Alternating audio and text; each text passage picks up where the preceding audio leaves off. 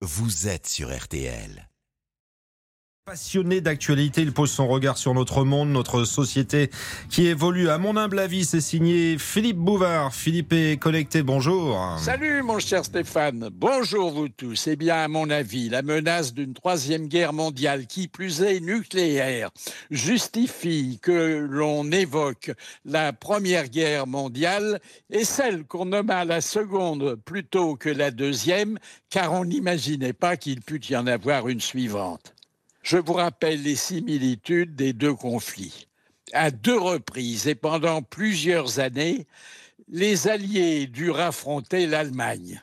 Il s'ensuivit une hécatombe de militaires et de civils, une multitude de prisonniers et plus près de nous, une occupation pénible et humiliante.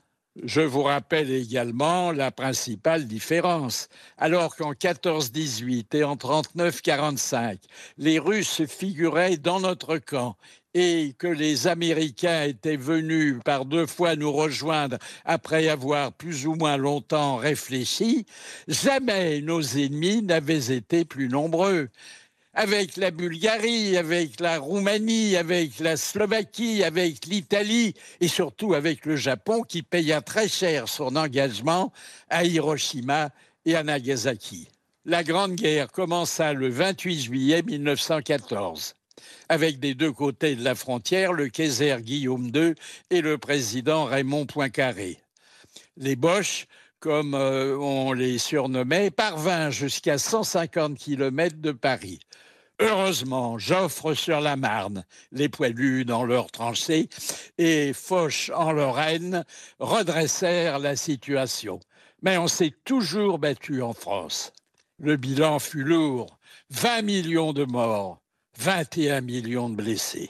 La Seconde Guerre mondiale fut pire que la Première. Ben oui, les armes étaient devenues plus destructrices et les agresseurs plus cruels.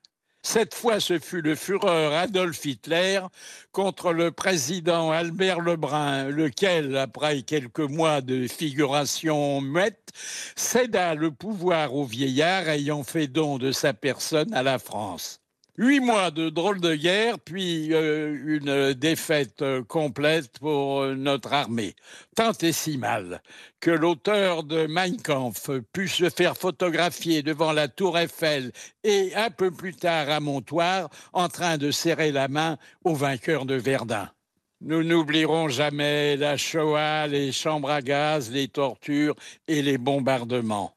Quelques chiffres de l'époque. 500 000 résistants 100 000 collabos et 53 000 Français libres qui, à Londres puis à Alger, entourèrent le général de Gaulle jusqu'à ce que le 26 août 1944, il descendit triomphalement les Champs-Élysées. Bilan entre 50 et 80 millions de victimes. Souvenons-nous de ces deux guerres et fasse le ciel qu'on puisse éviter la troisième. Enfin, c'est mon vœu, rien que mon vœu. Mais c'est aussi le vôtre, je suppose. À demain matin. À demain, Philippe Bouvard sur RTL et nulle part ailleurs, à mon humble avis, samedi et dimanche dans les matins du week-end.